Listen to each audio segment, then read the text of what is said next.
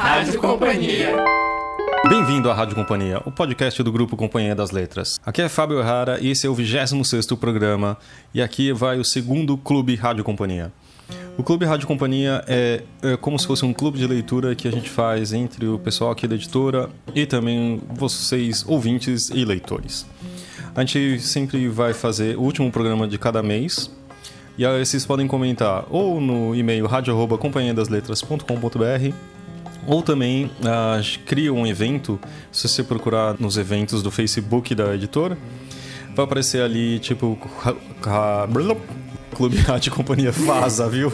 Eu vou ter que fazer de novo. Essa pessoa aqui está sendo essa muito interessante e esses E barulhos madura. na coprodução. Temos Laura Bing. É, tá, duvido você mandar uma piada que ela não conheça. Vai ganhar um livro. E, a gente- Parente do Chandler? Por exemplo. Sua família é do buscador Bing? Quem usa o buscador Bing, né? E o- no Clube Rádio Companhia de hoje, vamos falar de, sobre o, o grande livro Hibisco Roxo da Chimamanda Ngozi Adichie. Que eu nunca sei se eu falo certo, mas tudo bem. Vamos falar um pouco sobre a Chimamanda? A Chimamanda é uma autora nigeriana, como o Fábio já disse. Eu não sei se eu arrisco dizer o nome da cidade que ela nasceu, mas chama Enugu. Pode. Eu não sei falar Igbo, que é o idioma dela. Uhum. Mas a Nigéria é uma colônia da Inglaterra, então é um país que fala muitas línguas, pelo que eu entendi, comporta muitas etnias. E a língua oficial é inglês. A língua oficial é inglês. E a Chimamanda nasceu em 1977. Ah, ela é filha de um professor universitário da Universidade da Nigéria. E a mãe também era uma funcionária da universidade, foi a primeira escrivã mulher. E o Hibisco Roxo é o primeiro romance dela, escrito aos 20 e poucos anos, Uhum. quando ela foi para os Estados Unidos, que ela foi fazer a graduação de comunicação e ciências políticas. Mas ela. E aí ela vive até hoje lá, né? Ah, sim, ela vive, pelo que eu entendi, metade na Nigéria, metade nos Estados Uhum. Unidos. É, o Hibisco Roxo foi lançado nos Estados Unidos em 2003 e aqui no Brasil em 2011, se não me engano. É isso? Isso, 2003 nos Estados Unidos, seguido do Meio Sol Amarelo, Isso, meio sol amarelo. em 2006. Uhum. Ah, depois o No Seu Pescoço, que saiu esse ano aqui pela companhia, Isso. que é o livro de contos. Uhum. Ah, depois o Americaná. Sim, e aí tem os livros também, os pequenininhos, que são o. Sejamos Todos Feministas. Que, é baseado num TED que ela fez, que é super. um dos mais visualizados. A gente pode deixar na descrição depois, viu? Tá aqui na descrição. E também temos o. Para educar crianças feministas. que a gente já falou aqui num podcast anterior, que a mágica da edição vai nos mostrar agora. Rádio Companhia número 9. A gente falou ah, do Para Educar Crianças Feministas. Assim, foi um, acho que um dos livros super importantes da, da autora. Ela, acho que foi o primeiro livro que ela lançou, o primeiro romance que ela lançou, né? Ele teve muitos prêmios. Ela já mostrou, acho que toda a maturidade dela. Acho que a gente comenta um pouco no podcast, você vai ouvir agora. Mas eu acho que é um livro muito importante que foi muito premiado, como Hurston Wright Legacy Award de 2004, com melhor eh, ficção de iniciante. Commonwealth Writers Prize de 2005, o primeiro livro ah, da África, só que também ganhou o melhor primeiro livro em todo o Commonwealth. Ele foi shortlisted, eh, pegou a lista, eh, o finalistas do Orange Prize de ficção em 2004 e também ah, foi listado no Booker Prize de 2004. Foi nominado para o Young Adult Library Service Association como o melhor livro para Young Adults que eu acho interessante ser para Young Adults, mas tudo bem. E também foi finalista do John Little Rice Prize 2004 e 2005. Acho legal comentar também, a gente compartilhou nas redes sociais na época, sobre o Americanato ter sido escolhido pela Prefeitura de Nova York como livro do ano. Então, eles fizeram uma, vota- uma grande votação por, por todos os. é, todo mundo poderia votar na cidade de Nova York e. Ah, é um, é um como se fosse um programa de incentivo à leitura Uhum. coletiva das pessoas que chama One Book, One New York, que ele surge como um encorajamento para as pessoas lerem esse livro que significa Nova York, ou significa A multiplicidade de Nova York também. Exato. E dura, ele foi é é? ele foi doado, foram doados mil exemplares para a Biblioteca Pública de Nova York pela Uhum. prefeitura e ele ficou disponível por 90 dias durante a primavera no hemisfério norte para serem baixados pelo Script. Ah, a Chimamanda, acho que ela faz um esforço muito grande de ter mulheres é, como protagonistas, normalmente em primeira, narrado em primeira pessoa, certo? Pelo menos os contos são assim, o, o meio sol amarelo Uhum. é assim também, o hibisco roxo também, é narrado pela Por uma protagonista. é uma adolescente, a Uhum. Cambile. Tem a, a Chimamanda é uma grande militante, né, do feminismo e contra o racismo, então é uma militante negra. Ah, os livros carregam muito disso. Sim, eu acho que tanto na obra de ficção que ela faz uma. é, eu acho que ela não impõe ou joga na cara das pessoas a, a militância, mas ela mostra toda a questão da violência, toda a questão da, do, do multiculturalismo africano, ah, de toda. ah, e de, por exemplo, no, no livro que a gente vai falar hoje, mostra também a questão da, dos golpes, da, do governo au- autoritário que, que, que sofre no, que sofreu a Nigéria durante muito tempo, da guerra civil que assolou o país. Então acho que assim ela fala de uma forma muito sutil e muito bonita também desses temas muito pesados. Mas, e também nos livros de não ficção ela mostra, acho que de uma forma muito clara. Eu acho que a obra toda dela é muito relevante e toda, toda publicada aqui. Acho que vale muito a pena. A gente acabou de lançar no seu pescoço e qualquer um dos livros dela seria uma ótima leitura para vocês. Nós já publicamos todos os livros da Chimamanda, certo? Não, to- todos os livros que ela lançou Que ela até agora, lançou sim. até agora. Uhum. Meio Sol Amarelo, Hibisco Roxo, Americana e também No Seu Pescoço, Sejamos Todos Feministas para Educar Crianças Feministas. Sendo que esses dois últimos não são ficção, né? Isso. E o No Seu Pescoço é- são contos. Vamos ouvir? Então, vamos nos apresentar. Aqui, temos aqui Rita Matar, a editora do livro. Fala oi, Rita. Oi, Tudo bem? tudo vocês? Tudo bem. Thaís Odelli, redes sociais da Companhia das Letras. Olá, Marina Pastore, e-books e leituras em geral. Olá! que boa descrição, obrigada. E também ótima no crochê. Não, não é no crochê, é no. É crochê e é ponto crochê, cruz. É ponto cruz e tricô também? Isso aí, sou digital, mas física também. E bem analógico. Então, pode, pode continuar agora. Pode continuar, tá bom. Mas procurem no Facebook para comprar, tá bom? Obrigada, hein? Merchan, hein? Aí não pode. Laura Bin, Arroi. agora também ajudando aqui a gente nos podcasts do, da Rádio Companhia. E eu, Fábio Errara. Acho que vamos começar um pouco com a Rita contando um pouquinho do livro. Vou falar sem spoilers. É, esse é um livro que merece ser lido, então a gente vai fazer todo tipo de esforço para não contar exatamente o que é que pode mudar aí a leitura. Mas é um livro, um romance narrado em primeira pessoa por uma jovem de 15 anos nigeriana chamada Kambili, é, que vem de uma família muito rica. O pai dela é um grande industrial, dono de um jornal, de diversas fábricas e ela mora numa, numa casa com mais a mãe e o irmão Jajá. É, esse pai é muito católico, é, fervoroso e muito estrito. Eles vão à missa toda semana, eles seguem é, à risca todos os preceitos do padre é, Benedict, eu acho que é o nome dele, que é um padre inglês que chegou no que chegou ali na cidade uns três anos antes e deu uma é, mudada nas coisas, tornou tudo ainda mais restrito. Então ele reza a missa em latim, se não me engano. Não gosta que as pessoas é, rezem no idioma local. Só as músicas podem ser celebradas nesse idioma como uma coisa algo exótica. É, então o pai, o pai dessa personagem segue à risca esse tipo de vida que a irmã dele, uma tia muito personagem também muito importante, chama de colonizado. Então ele aceita de uma maneira é, de uma maneira acrítica o que vem de fora, o que vem da Inglaterra é, metrópole. Ah, mais ou menos o drama. O, o livro começa numa volta da igreja num domingo de Ramos, em que o Jaja, que é o irmão mais velho da personagem, Isso, dois anos mais velho. se recusa a se recusa a comungar naquele dia. E o pai, que é uma pessoa muito, muito estrita e, e, e que pratica castigos cru, super cruéis, se é, briga com o filho nesse dia, atira o missal dele contra é, o filho e na verdade ele erra a mira e acerta uns, uns bibelôs, umas, umas estatuetinhas que a mãe tinha na sala e que são muito importantes, mais importantes do que parecem. Elas são algo, vão ganhar um tom de, de metáfora. Ali. Exato.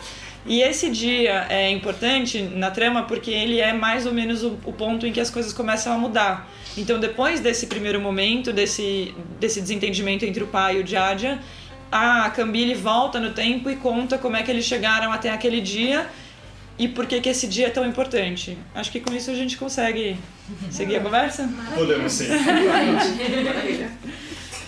É, só para contar também, o, sei, uh, o livro se passa na Nigéria, logo depois das guerras de colonização e passando por um primeiro de um golpe que acho que de vários e que eu acho que é interessante é que também o Papa, o pai, ele ele é um cara super liberal, ele é contra uh, todas as uh, esse golpe militar que está tendo naquele momento. Ele é dono de um jornal que chama Standard, se não me engano. Uhum.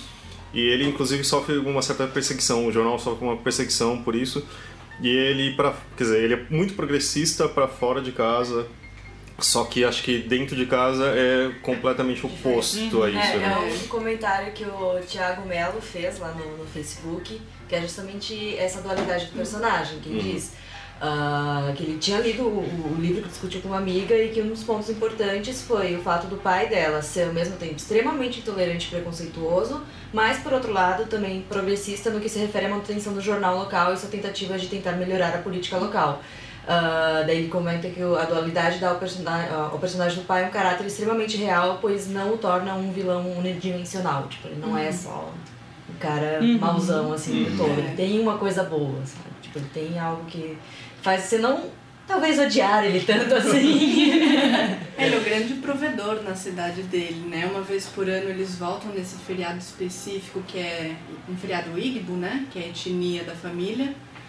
E ele dá, muita, dá muitos alimentos para todo mundo, recebe todo mundo na casa, tirando as pessoas que não são da religião. Que são infiéis. São pagãs. Pagãs. pagãs. É são pagãs. Mas ao mesmo tempo ele dá férias de uma semana, né, pro motorista, tem a empregada de segunda a segunda cozinhando para eles. É, tipo, eu acho que dá uma impressão que assim, talvez uma metáfora que seja ele o, o pai é uma figura que é acima de todos é, é, a figura central da casa que ele que manda ele que faz assim ao mesmo tempo é muito paternalista né? Ele é, volta ele é quase um deus ali né? Ele é super importante na comunidade eles falam que ele paga a escola para não sei quantas pessoas ele cria milhares de empregos só que ele é um cara super abusivo e fundamentalista, né? É, uma imagem boa para mostrar isso. Como o livro é narrado pela personagem que é filha dele, ainda muito jovem, então que está de alguma maneira descobrindo é, toda essa dualidade, uhum. que viveu isso antes de conseguir racionalizar o que foi que aconteceu com ela, ela conta daquele momento do gole de amor, né? Em que Sim. eles, todo dia na volta da missa, o pai recebe o chá que a mãe prepara, tá super quente, e ele faz os dois filhos darem um gole que ele chama de gole de amor. E o chá tá tão quente que queima a boca dela, mas ela fala que para ela isso nunca foi um problema porque ela sentia que era o amor do pai queimando a língua dela. E aí mais tarde, na hora de jantar, ela ia comer comida apimentada e aquilo machucava. Mas para ela era natural, como se aquilo fosse o amor paterno. Essa imagem é super forte, é. né? E acho que mostra bem como o amor dela é inseparável do medo que ela sente o tempo todo, porque qualquer passo fora que ela dê uhum. vai vir uma punição que é cada vez mais forte no livro, né? Uhum. A, a Gabriela Costa também, ela até deixou meio que uma pergunta, assim, dessa questão do amor dela pelo pai, que ela pergunta se a gente se lembra dela falando claramente, dela dizer que ama ele, sem usar essa analogia do chá, sabe? Tem um momento no livro que ela diz ah, que, que ama o pai e tudo mais, porque ela. Tem problemas de referência, né? Ela tem uma mistura entre uma obediência muito cega ao pai e uma busca de aprovação eterna. É. Então, ela tem ela fica muito nervosa, fica muito ansiosa quando ela fica em segundo lugar na sala dela. E em segundo lugar, nada mal, mas É. ela. E ela fica ansiosa com razão, né? Porque Yes. ela é punida por ficar em segundo lugar. Tem Apesar uma- dos elogios. Eu tô tentando lembrar se tem alguma fala muito, muito direta, assim, pra responder a pergunta, mas tem uma hora que me chamou a atenção porque eu achei uma imagem bonita também, é, em que eles estão ouvindo, acho que é o rádio. é, acho que era essa a cena. Eles estão ouvindo o rádio e dão a notícia do, do golpe. E aí ela, ela sabe exatamente o que ela tem que dizer pra, pra, pra, é, agradar o pai. Então ela fala: Deus nos salvará. E aí ele fala, sem dúvida, sem dúvida, concordou o Papa assentindo. Ele esticou a mão e pegou a minha e eu senti como se minha boca estivesse cheia de açúcar derretido. Então ela, o tempo inteiro ela quer essa aprovação, é, essa é a maneira, acho que sim, né? Ela ama esse pai, com certeza. É, um tipo um pouco doentio de amor, Claro. como o amor que o pai tem De por eles, ela, né? né? Exatamente. Mas é, é amor. Porque acho que a gente também não poderia dizer que o pai não ama. é, Sim. Né? É. Essa um jeito- família, só que da maneira mais autoritária e perversa. Mas ele é um amor que vem da infância dele também, né? Porque quando ele tortura a Cambile, ele fala: ah, eu tô fazendo isso pelo seu bem, porque quando eu era criança, o padre, não sei o quê, fez a mesma coisa comigo quando eu pequei, né? Então, Que daquele. ele acha que é certo. É, naquele jeito doentio dele, ele até sofre quando ele bate nela ou quando, quando ele joga água quente nela. Enfim. Tem uma cena em que ele machuca muito o Jaja, né? Quando ele era pequenininho, a mão esquerda. Ele até escolhe a mão esquerda porque ele escrevia com a direita. E aí, quando ele leva o filho pro hospital por conta do, do castigo, ele tá chorando. Sim, ele Enfim, sofre também, é. né? Mas é muito complicado, porque ele é um católico que não espera um juízo final para que as pessoas se limpem dos pecados, né? Parece que ele já aplica a punição ali na hora. Então a filha, naquele dia que ela tem o primeiro dia de menstruação do ciclo dela, é, ela quer tomar um remédio para para cólicas, só que ela não vai tomar de estômago vazio. Ela tem que comer alguma coisa, porque senão ela vai passar mal. Só que não pode comer antes de ir pra igreja. Então ela tem que comer escondido e tem esse suporte do irmão e- da, da mãe pra comer escondido. Mas o pai chega assim, descobre que ela tá comendo antes de ir pra igreja e chega e pune e também chora junto e fala que tá fazendo isso porque ele não quer que ela seja uma pecadora. Então ele não espera que eles, vão, que eles possam ir pra igreja e ela possa se confessar. Não, ele aplica a punição ali na hora. Né? Então ele se coloca numa posição de Deus. É, ele tem um senso de moral que é muito, muito rígido e, e se você sai fora do que ele considera bom, ele já te pune na hora, né? É bem isso. É, e acho que tem essa, essa maneira muito a ferro e fogo com que ele trata a família e tal, embora ele esteja convencido de que é o melhor, talvez possa ser estendido para a colonização, né? Que é alguma coisa é, estrangeira que não dialoga com as necessidades locais, assim como ele não dialoga com a necessidade dela de tomar um remédio porque é, é físico, é biológico o problema dela ali. E, e vem uma coisa de fora e impõe, é imposta, né? E ele recebe essa imposição, seja da religião, seja do colonialismo, de uma maneira crítica e reproduz da mesma maneira, né? Então acho que a Chimamanda, como sempre, está falando de mais de uma coisa ao mesmo tempo. Ela está falando desse drama familiar, mas, eu, mas, com- mas concordo com o Fábio que também tem uma, tem uma analogia aí maior sendo falada sobre a, a colonização É, de, um, de um punho forte, mas que vai trazer o bem, entre aspas, para todo mundo, mas não existe uma conversa com a coisa anterior. É proibido falar inglês, quer dizer, desculpa, é proibido falar o idioma local. idioma local, é proibido ter outra religião, ele proíbe, ah, quer dizer, ele não é o que proíbe.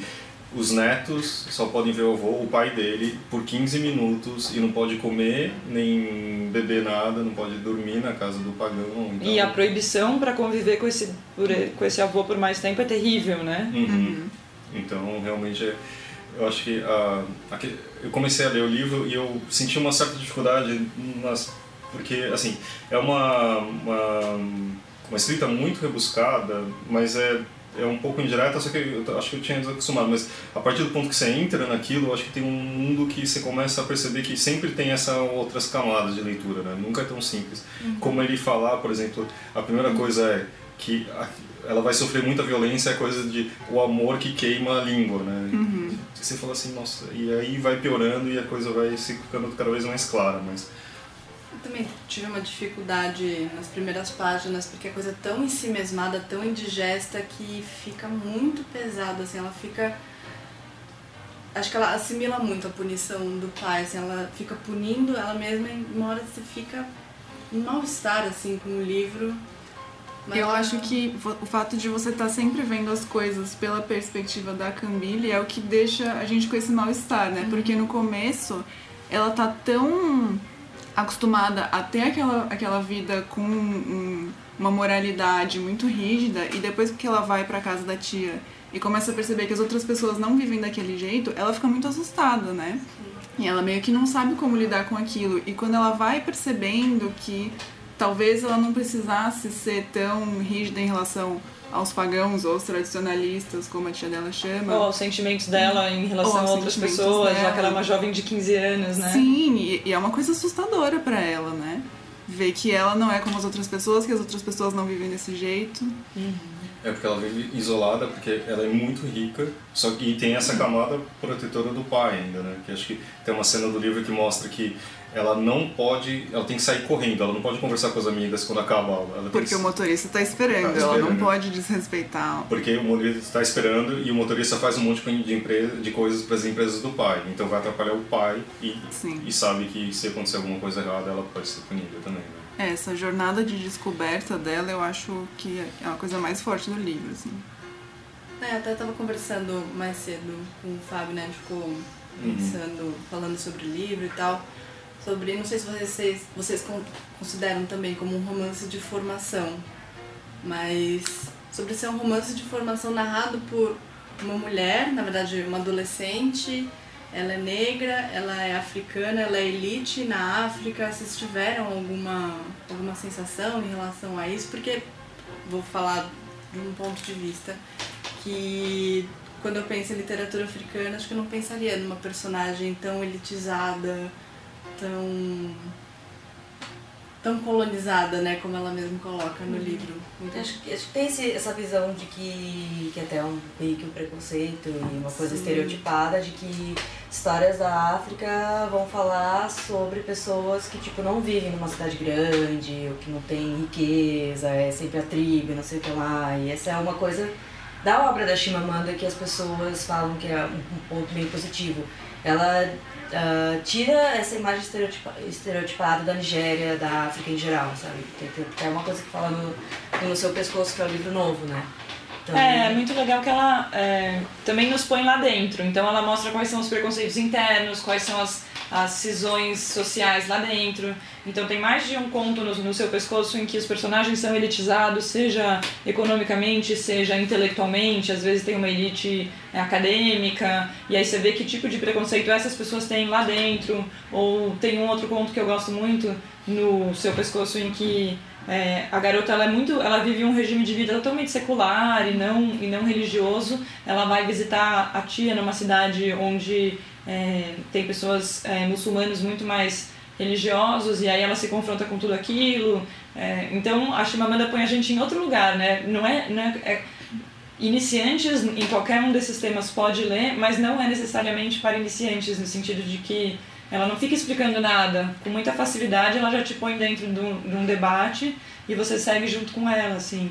É, e uma coisa que também sempre tem nos livros da Chimamanda é a relação da Nigéria com os Estados Unidos, né? Uhum. Porque a situação na Nigéria é tão, tão corrupta e tão, a política está tão difícil que a, a, solução que as pessoas veem é emigrar para os Estados Unidos. Isso acontece no Hibisco, no Hibisco Roxo com a, com a tia, né, a Ifemelo, e também em outros livros dela, até no, no seu pescoço também tem essa relação, né, uhum. em alguns contos. Yeah. É. E a, tem também, desculpa, a Stephanie Quintela comentou que o Hibisco Roxo uh, fez ela lembrar bastante do Persepolis da Marjane Satrapi, uhum por ser por ressaltar a importância da narrativa da mulher para relatar acontecimentos e a cultura de uma nação, que é uma coisa que ela fez também. Ah, é, legal, então é um paralelo legal que ela fez com esse livro. E é legal também porque mostra como não necessariamente é uma religião ou a outra religião, nesse caso são duas diferentes, mas uhum. o mecanismo é muito parecido de repressão de uma pessoa, né? Sim. Então, muito legal esse comentário.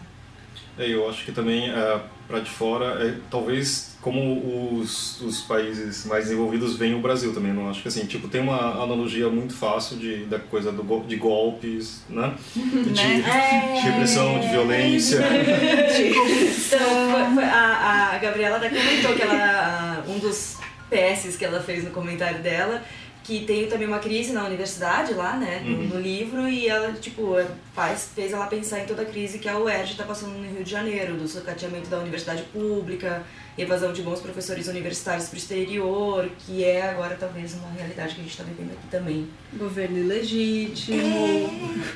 Isso aí. Então, eu, eu acho que, que mais que isso também é como ah, as pessoas veem o Brasil, de, por exemplo, europeus veem o Brasil, que também não, eu imagino que exista uma cidade do tamanho de São Paulo, alguma coisa assim também. que Acho é carnaval e, e futebol, É, e e- samba e feijoada. e, e a gente talvez tenha essa imagem também da África também. é, Que, com certeza. É, mas ao mesmo tempo, uma outra coisa que talvez possa ser um paralelo com o Brasil é essa situação política e social toda horrível, mas também a natureza tem, tem um papel importante no livro. A Chimamanda descreve as paisagens da Nigéria assim com, com muita. É, tudo parece muito bonito, e a comida ela descreve Uhum. muito, e você fica com aquela imagem super forte na cabeça. Eu acho É que ela não precisa negar. Eu não sei se isso tem a ver com a geração dela, porque eu não entendo de literatura africana o suficiente para dizer, mas eu, eu imagino que ela, não, ela já não tá nesse momento de negar para mostrar que ela é capaz de fazer uma coisa igualmente universal ou cosmopolita ou não sei o que, né? Ela s- aceita completamente a cultura regional, tanto que a gente estava conversando sobre quantas frases ou trechos, fragmentos aparecem em Igbo, que é a língua dela, e isso acontece no, no original em inglês, que ela escreveu em inglês com essas, com essas palavras já locais, então ela, ela promove de alguma maneira essa mistura, né? E o próprio título do hibisco roxo, a importância que o hibisco roxo ganha no livro, no jardim da casa dela, da, da tia e tal, já mostra, né, que ela tem essa valorização do, do- da natureza, não precisa abrir mão disso. É, quer dizer, ela faz uma literatura que, que pode ser considerada universal, mas de um ponto local, né? E eu acho que também é, tem a, a narrativa dela ter ido para os Estados Unidos aos 19 anos, também estudado lá, então acho que talvez isso É. seja uma coisa muito dura ou importante para ela, talvez. O livro me fez lembrar, acho que o livro não se encaixaria nessa. nessa. Como que eu posso encaixar o afrofuturismo? Não sei se é uma escola, se é um movimento, mas. Enfim, esse esforço do afrofuturismo de desvincular o, o africano como o tribal, como o primitivo e falar que tem tecnologia, que tem elite intelectual, que tem arte e que não é só fome, que não é só clima árido, assim. E o livro me fez pensar muito nisso, assim. Tanto que me lembrou. A primeira vez que eu tive contato com a Chimamanda, assim, foi através do TED dela, aquele O Perigo da História Única, Uhum. né? É. Que, que a gente se refere realmente à África como se fosse um país só. E quando ela foi para os Estados Unidos para fazer a graduação dela, Uhum. que a qualquer momento que alguém falasse de África, viravam para ela como se ela fosse a autoridade em África. e ela falou assim, gente, eu nem sei de qual país vocês estão falando, conheço cinco países da África. Então, África é um continente, né? Não é um país, ela é da Nigéria. Não quer dizer que ela conheça o Zimbábue ou... Ela comentando, fala num conto, não é? Do, Fala. Que as pessoas, no, tipo, no, ah, você conhece carro, ou sabe inglês. Ah, é, no, no conto, no conto que chama No Seu Pescoço, em que justamente uma jovem migra da, da Nigéria para os Estados Unidos, as pessoas primeiro acham que ela é jamaicana, porque qualquer negro com cabelo trançado e um sotaque já só pode ser jamaicano. E daí em diante uma série de preconceitos como esse, e também ela mostra o outro lado do preconceito da família pobre dela, dessa personagem que achava que ir para os Estados Unidos era sinônimo de ter uma casa, um carro e Ai. tudo isso em um mês. Mas tem um outro conto, cujo nome eu esqueci agora porque é o nome do lugar, é, depois eu, a gente acha, Tá. é, no, no mesmo livro, em que é, um, é uma residência é, criativa feita para jovens escritores, promovida por um estudioso de literatura africana inglês. E aí vai um de cada país. E aí é, é muito legal nesse conto, também no mesmo livro, No Seu Pescoço, é Uhum. muito legal ver como, de alguma maneira, mesmo esse professor inglês que se dedicou a vida inteira à literatura africana, é, é autoritário, para dizer o mínimo, cheio de preconceitos, ele é capaz de dizer então no, no, no conto, cada um deles tem um tempo ali para promover um, para escrever um conto Uhum. e eles têm que ler e contar um pro outro. E o cara lê, o cara ouve os contos deles e fala, não, mas isso não é. Até parece que isso aconteceria na África, coisas assim. É, e ele. E é legal porque é isso, ele tá vestido da roupagem do cara que convive com aquilo, se dedicou a esse assunto, a esposa dele tá lá junto, ela usa. é, ela é totalmente contra é, usar marfim como joia, porque ela é ambientalista. E no fundo o que a Chimamanda, a personagem, tá mostrando, a Chimamanda quer mostrar é como às vezes com as melhores das intenções você tá recaindo em, em preconceitos, você tá deixando de entender a cultura local. É claro que o marfim é um problema, ninguém diria o contrário, mas veja a escala, veja o que eles estão fazendo ali. E aí a, a personagem é ótima, porque ela provoca e fala, não, são de verdade, os meus são de verdade e tal. É, isso é até tipo uma, uma amostra de como é deficiente a representação de culturas diferentes dentro da arte, seja nos livros, seja na televisão, no cinema, porque se aqui no Brasil a gente que é tão diferente reclama quando vem a gente como país do carnaval, não sei o que lá, tem tantas nuances diferentes e o pessoal lá de fora não vê isso, porque também é a mesma coisa a gente com a África. A gente, quando, numa novela, quando bota um personagem negro, ele é pobre, ele é empregado, ele é escravo, alguma coisa assim. Nunca é um ele numa posição mais superior. Então, e é uma falha muito grande. É, é, tipo, a gente não, não tem isso com a Europa ou com os Estados Unidos, porque são centenas e milhares de obras que retratam bem aqueles povos, povos específicos. Cada um dos É. países da É. Europa, a gente sabe dizer particularidades é. de todos eles. Exato. E tanto que até a preferência pra viajar e não sei o que lá é ir pra aqueles Ah. lugares, sabe? Então falta muito da gente ter esse conhecimento da Ásia, da África, da própria América Central, porque pra, pra, uma parcela é tipo, é todo mundo mexicano, é todo mundo a mesma coisa, né? Não, é tudo bem muito dif- diferente, sabe? É um esforço muito grande, acho que da indústria de fazer esse, esse africano ou esse latino ou mesmo o asiático, essa, este exótico que ao mesmo tempo é muito servil, É, ele também pode ser um pouco hostil se você chegar perto demais. sim. Não agora não lembro se foi no Eu Não Sou o Seu Negro que O filme? o filme Agora não. É, eu acho que foi no Sou Seu Negro que fala do. Era Martin Luther King, Malcolm X, não lembro agora qual era o terceiro líder. Mas de que hoje em dia a gente tem muito mais o Martin Luther King como o grande líder, porque foi pelo pacif pacifismo, foi pela. Foi pela troca de conversas e tal, que ele conseguiu a, o diálogo com os brancos. E o Malcolm X foi condenado, né? Porque ele era reativo, porque ele era a favor da, da luta armada, porque ele era mais combativo. Então, quantas vezes o esforço branco em preferir o negro que é pacífico, que gosta de conciliar, que gosta É, tem de. aquela coisa que a gente procura algo que já é familiar, sabe? Pra- A gente não, não- não fica meio chocado quando é uma coisa muito diferente. Então, quando vão inserir alguma minoria, alguma coisa assim, dentro de uma obra mais, mais, mais ampla, mais de massa, é sempre algo que tem um- uma, um- uma característica familiar pra gente não estranhar aquela pessoa estar lá no meio. Bem errado, né? Tipo, a gente tem que ter contato com o que é diferente, com o que a gente não conhece. É assim que a gente vai ampliar tudo que a gente sabe sobre o mundo e tudo mais. Então, os livros como os da Chimamanda são ótimos para isso, porque realmente é uma visão bem diferente daquela que a gente tem desses lugares, dessas pessoas. Então, É, eu concordo. Tem uma. Agora eu vou citar a Rebecca Solnit, outra, outra autora querida, é, quando ela fala sobre literatura. Não que todo mundo tenha que concordar com isso, não que isso seja é, ponto é, pacífico, mas ela, ela tem uma visão que eu acho que é a de muita gente, de que a literatura ela tem esse papel de te colocar em outros lugares. E é por isso que ela sente que a ausência de representatividade na literatura é um problema, não por si só, mas pelo fato de que a partir daí você começa a não, a não ter a chance de se colocar no lugar de outros papéis. Então, é, acho que a literatura cumpre um papel muito maior do que esse que ela fala, mas inclusive esse, e dado que ela tá. Isso com essa parte entrando dentro desse argumento dela, acho que faz sentido pensar por que, que é tão importante a gente ler um romance de, de uma realidade tão diferente da nossa, né?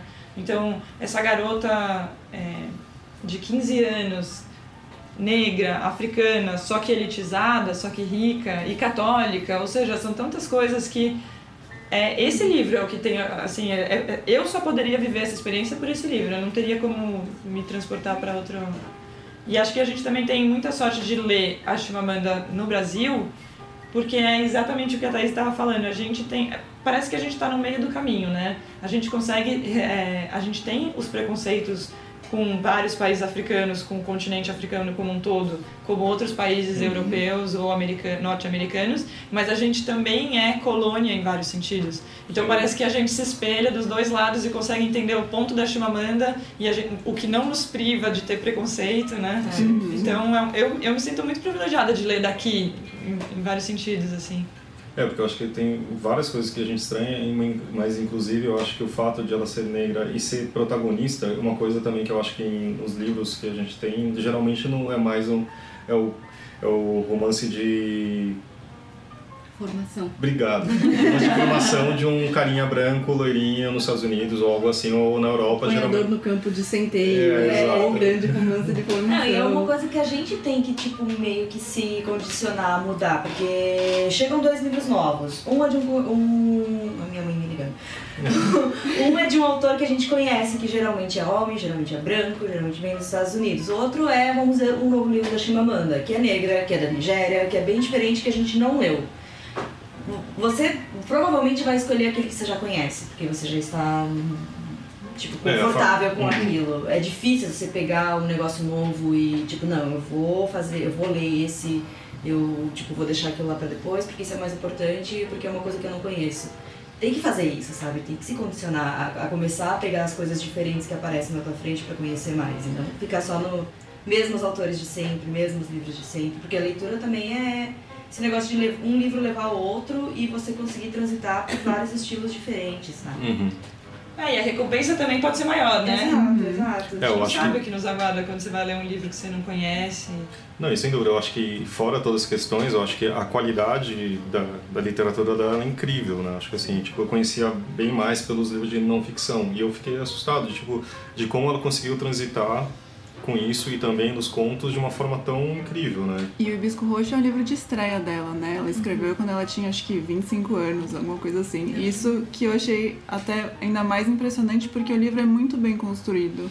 O jeito como ela começa naquele momento super impactante da conversa do Jaja com o pai, que tem uhum. que ele atira o, o missal e quebra todas as estatuetas da mãe, e depois volta no tempo e depois chega até aquele acontecimento de novo eu achei muito muito maduro, sei lá. É, podia ser muito confuso, na verdade, né? Podia, mas é... é... Mas é muito bem escrito. Tem uma... A estrutura é muito esperta, porque você começa... Tudo bem, tem um conflito ali, você já entendeu que tem uma questão, mas até você, mas quando ela volta e vai chegando nesse ponto de novo, você vê o tamanho da questão que está representada ali por uma mera quebra das estatuetas. É, e tudo que aconteceu até chegar naquele isso, ponto. Isso por um lado, e por outro nos detalhes. Eu acho que ela é muito sensível na, nas imagens que ela faz, essa coisa do sentir que tinha açúcar derretendo na minha boca para falar sobre como ela ficou feliz quando o pai reconheceu alguma coisa que ela fez ou falou.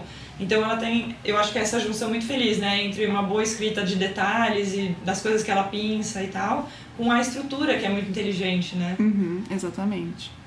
Eu, só deixa eu ler um trecho é, que, que falando disso, Por tava, da, que ela fala, acho que a primeira vez que ela fala dos hibiscos roxos. A rebeldia, a rebeldia de Jajá era como os, os hibiscos roxos experimentais da tia Ifeomo, rara, com o cheiro suave da liberdade, uma liberdade diferente daquela que é a multidão brandindo folhas verdes. Pediu na Government Street após o golpe, liberdade para ser, para fazer. Que eu achei incrível, assim, porque tipo fala tanta coisa numa coisa tão condensada e você fala assim, ah, agora é. eu acho que mostra muita coisa, que é representativo, acho que no, no livro inteiro. Tem mais algum comentário, Thaís, que você acha que... Então, se for fazer um comentário mais abrangente sobre o livro, o Tiago Mello falou que O Hibisco Roxo é um livro muito sensível e acessível, a Chimamanda consegue abordar assuntos extremamente complexos de uma forma muito elegante e plural. E não é um livro que ele considerou direcionado a determinado público. Ele achou um livro universal, belo e triste. Não é, é aquela coisa do, do, do, do, povo diferente, mas é que fala com todo mundo, né? Não é, é. direcionado para um tipo de pessoa ou só para quem vem daquele lugar e tudo mais.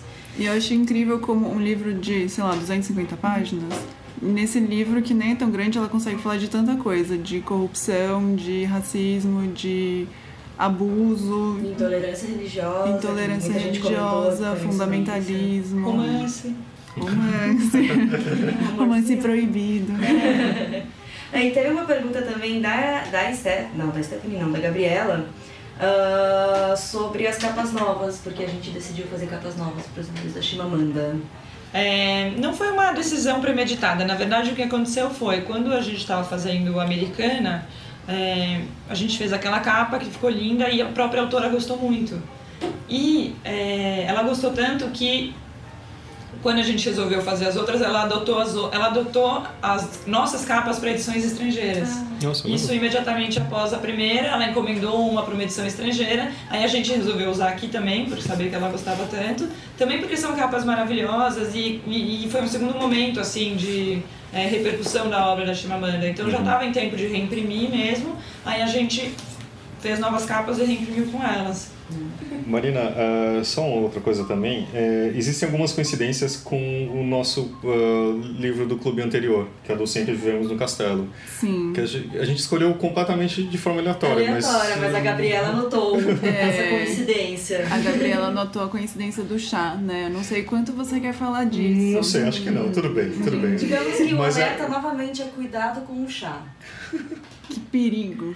Mas aqui também é uma, é uma, uma protagonista também que é jovem. No caso, acho que ela também tinha 15 anos, tinha? Acho que Não, a ela do- tinha 17 Do anos. Sempre Vivemos no? Castelo. Ela tinha 18 anos. 18 anos. Bom, É que uma- passa duas adolescentes. Duas adolescentes também em primeira pessoa, acho que já começa a ser interessante. E também o próximo, que acho que a gente, a gente pode falar Quem agora. escolheu? A gente escolheu, você escolheu junto também. primeira eu não mão. A gente fez uma votação. Vai ser o Mrs. Dalloway. Ah, é? É, então, eu lembro da votação, mas eu lembro que eu votei pra vários livros e eu não lembro qual ganhou. É que eu não votei assim, nesse. Aí eu esqueci. Ah, olha aí, ó. Convenientemente. Mas olha, se tiver que- protesto, eu votei no Philip Roth. Fãs de Philip Roth podem protestar na página do evento. É, Ou vocês podem sugerir também vários livros dele. Qual dele que Qual especificamente, Maria? Era a humilhação, A não é? humilhação, a Humilhação. humilhação. Eu votaria em Cúpula contra a América porque tem tudo a ver com hoje, né? Mas o próximo vai ser então Miss Dalloway. Miss Miss Dalloway. Dalloway, da Virginia Woolf. Exatamente. Que também, eu acho que tem uma preferência aqui por autoras. Que eu acho É, também. Que, que ganhou nova edição pela Penguin Companhia. Que Que tem tem, uma um ótimo perfil no. Instagram. Sigam a Penguin Companhia no Instagram. Obrigada, Thaís, por apoiar a causa aqui. Instagram.com.br em Companhia. Acho que Exato. vale. Então é esse, a gente vai fazer o eventinho no Facebook, que nem fez agora. As pessoas podem deixar os comentários lá até a próxima gravação do programa, independente da data que o Facebook diz que o evento acontece. aquilo É, tem um, mentira. um pau, mas É. a gente vai gravar no dia 25 de outubro. Pode Meu ser. Deus, já acabou ano. É, 25 de outubro. Que a, gente, alegria. a gente vai gravar o próximo programa, então façam seus comentários. E os comentários mais legais ganham livrinhos, olha só. Então, a, a- a- vamos dar novamente para as três pessoas que comentaram e participaram Eu acho que sim, são os comentários bem. que a gente. Foram as pessoas- ótimos comentários. É, É, Foram as pessoas- então, o Stephanie, a Gabriela e o Thiago vão ganhar o próximo livro do, do clube e mais, Um livro à sua escolha mais do grupo. escolherem que tiver disponível no nosso site, que é muita coisa. Escolham com sabedoria. Eu Acho que é isso. Alguém tem mais algum comentário? Eu queria fazer uma provocação. Lá vem Fefeleste. Ai, para! Nossa, achei que você ia falar do Abujanra. Eu entendi. Eu não faço ideia do que seja. Provocações? Vamos lá. Ah, é uma- acho que é só para pessoas mais velhas. Desculpa. É, não, assim como foi a Stephanie que falou do, do Persepolis, Foi a Stephanie. Stephanie, ah, que a gente pudesse indicar um segundo livro ou algum filme ou alguma coisa que tem, é, a partir da leitura do Hibisco Roxo. O que, que daria pra pensar da companhia? Que, seguisse, alguma que coisa. fosse diferente. É, uma coisa que lembrou O que, que vocês pensaram? Olha, primeiro, imediatamente todas as Chimamandas, né, razões óbvias. Mas tem um autor que eu tenho muita vontade de ler, nunca li, e eu sei que é uma das grandes inspirações da, da Chimamanda, e eu sei que o livro dela dialoga com um livro dele, cujo nome eu me esqueci agora, mas já vou lembrar, que é o Chinua Achebe. Alguém falou Então, dele eu no imediatamente- né? Eu, se fosse uma leitora, assim, é, diletante, que não tivesse que ler outras coisas a trabalho e tal, não tenho a menor, esse sonho da vida. Eu não tenho a menor dúvida de que eu ia terminar esse e ia ler o Chinua Achebe, mas É, agora... a, a Gabriela falou, tipo, ela esbarrei os livros do autor também nigeriano, Nishua Achebe, e achei incrível. Para, mãe. Pera. Daí falou que ele vai contra os conflitos, ele vai nos contar os conflitos entre colonizadores ingleses e diferentes comunidades geri- nigerianas, enquanto que a Chimamanda traz as consequências dessa colonização do Hibisco Roxo. Então é uma leitura complementar, seria, né, do, do, do Hibisco Roxo ou do Chinua Achebe. Ela não falou de um título específico, mas ela disse que os livros deles seriam um- uma leitura boa também para quem quer continuar. Legal. Eu tô tentando pensar em algum e não tô conseguindo. Laura, essas coisas tem que perguntar antes. Tem que perguntar uma antes. semana Mas é, é antes, isso que ela queria, pra a gente refletir. Associação aqui, ó. livre, é um exercício psicanalítico. Talvez conseguiu. um autor que, que fosse ah, muito parecido com Beijo a. Chimamanda é o Teju Cole. É. Ele também, ele, não, ele é nigeriano. Ele é nigeriano. Ele é- também é nigeriano e ele é muito também dessa visão do, do imigrante em Nova York, no caso o Cidade Aberta, que é o livro que a gente lançou dele, e vai ter um novo também, né? Vai, a gente vai lançar esse ano ainda. É, que o Cidade Aberta é tipo justamente ele que é médico, o, personagem, o narrador, Uhum. ah, andando por Nova York, notando a cidade, fazendo os paralelos com a Nigéria, onde ele nasceu e tudo mais. E é um livro muito bom e ele já veio pro Brasil também, numa das flipes e tal. Que é uma leitura que pode ser complementar. É um pra puta livro. É um baita Eu livro. recomendo a todos. Exato. Posso me rebelar contra a minha própria sugestão? Olha Claro. só. Você chamou ela, Ela pra fez a criar discórdia, né? destruiu. É, só pra causar mesmo. faz. Gente. O Zé vai cortar a tua, tua, Work tua your participação magic. dela. Nossa, eu, hein? É... Não, já que acho que eu comentei do afrofuturismo, eu queria sugerir o Sun Ra, que é um jazzista também do afrofuturismo. Vale muito a pena também todo esse esforço de desvincular do, do tribal. Ele faz um jazz com umas coisas bem malucas. É, tipo, um- às vezes um jazz tradicional também com instrumentos ah, af- locais, assim, é bem interessante. É, o- é inclusive a trilha que você está ouvindo agora. Olha aí. Olha só. E a gente pode E você está ouvindo e a gente não, no caso. Mas olha o poder da edição acontecendo. Então, você não quebra a mágica, tá Aqui tem que dizer a real, sabe? Não, mas depois a gente coloca todas as referências Mas, né, já que você falou do afrofuturismo, e aqui vamos fazer uma divulgação fora a companhia, tem um amigo meu, Fábio Cabral, que é um autor brasileiro, e eles, o livro novo dele, que eu não vou lembrar agora, porque é um título muito grande, mas é ah, de afrofuturismo, então... Essa referência e outras no link No embaixo do link. É que todo mundo vai passar pro Fábio, né? Pra, Exatamente. Exatamente. O nome do conto que eu mencionei da Chimamanda, o Uhum. livro do Chinua Achebe e outras coisas mais. E aí, Laura, o que que você achou do programa? Eu gostei muito do programa. Achei que desenvolveu super bem. A gente conseguiu não dar spoilers dessa vez. Parabéns pra gente. É, mas vale aí vocês irem atrás do livro. Tem e-book, olha aí. Fazendo também aquela divulgação. Eu acho que se você quiser começar, o Sejamos Todos Feministas é um e-book gratuito que vale aí a sua leitura também e tem uns TEDs dela que são muito legais. E aí a gente vai fazer o próximo Clube Rádio Companhia no dia 27... Não, vi- até o dia 25 a gente vai receber as- os seus comentários ou pelas redes sociais ou também pelo rádio arroba companhiadasletras.com.br. É isso aí. Semana sim e outra agora também. Toda semana estamos por aqui, toda quinta-feira, com a produção de Zé Barrichello e com a coprodução de Laura Bing. Valeu, gente. Um abraço.